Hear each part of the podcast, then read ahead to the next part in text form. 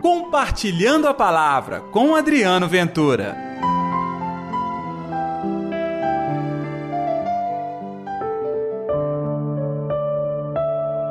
Eis que vos envio como cordeiros para o meio de lobos.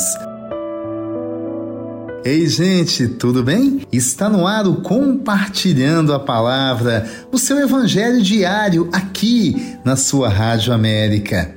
Hoje, dia 5 de outubro, quinta-feira. E o evangelho está em Lucas capítulo 10, versículos 1 ao 12. Mas antes, deixa-me te cumprimentar.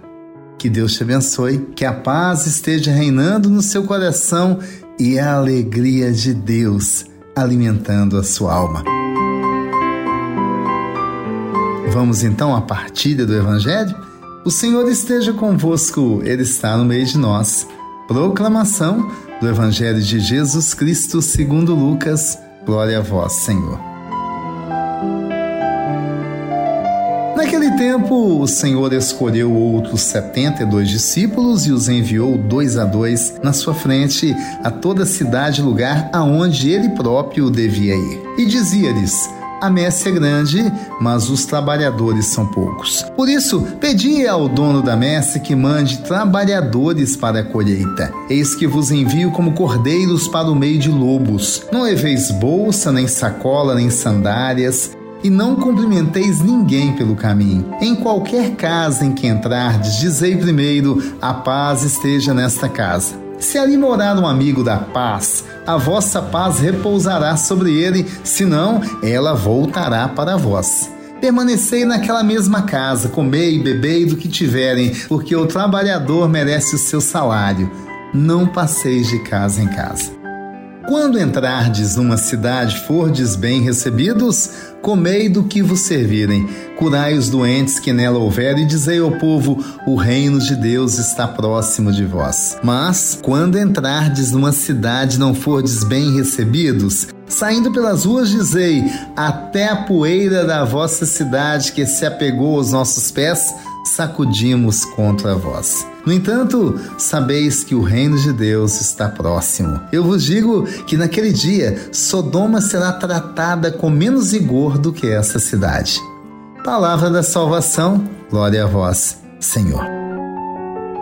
Ainda ontem falávamos da missão, quando alguém quis seguir o Senhor e Jesus lembrou que a missão era árdua. Não tem casa, não tem acolhimento. Pouco depois ele chama alguém e a pessoa diz: Não, primeiro eu tenho que enterrar o meu pai. E assim por diante, cada um tinha uma desculpa, justa ou não, cada um tinha. Pois bem, aqueles que aceitaram a missão do Senhor não ficaram quietos, tá? Era uma alegria andar ao lado do Senhor, mas eles foram convidados para evangelizar, e é o que narra aqui o Evangelho hoje. Eles saíram, 72 discípulos à frente de Jesus, evangelizando. Você acha que esta turma teve uma grande estrutura? De jeito nenhum. O instrumento que eles usavam era a sua voz, a sua garganta.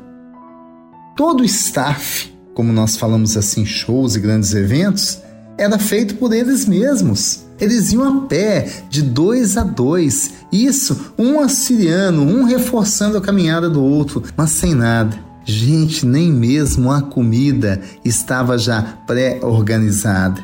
E muito menos a roupa. A gente não quer sempre chegar, trocar de roupa para ficar com um cheirinho agradável, para ser bem visto e cuidamos da estética. Não é assim?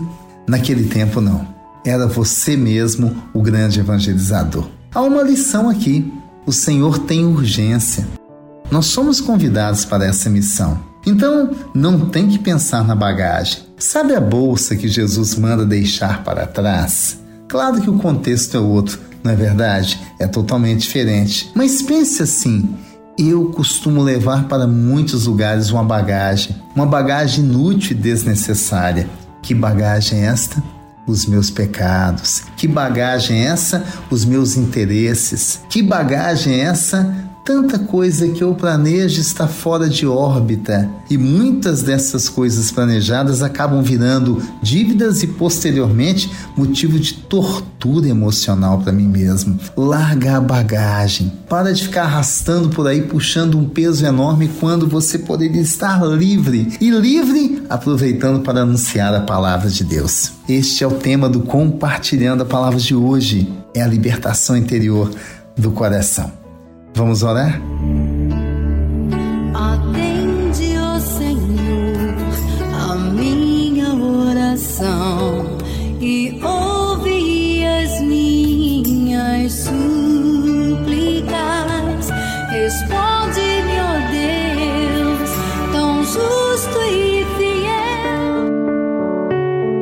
Querido Senhor, nós entendemos que realmente a messe é grande e poucos são os operários. Pode contar conosco. E nós te pedimos aqui agora, ensina-nos a lição da humildade, da dependência totalmente ao vosso amor, da entrega autêntica e verdadeira.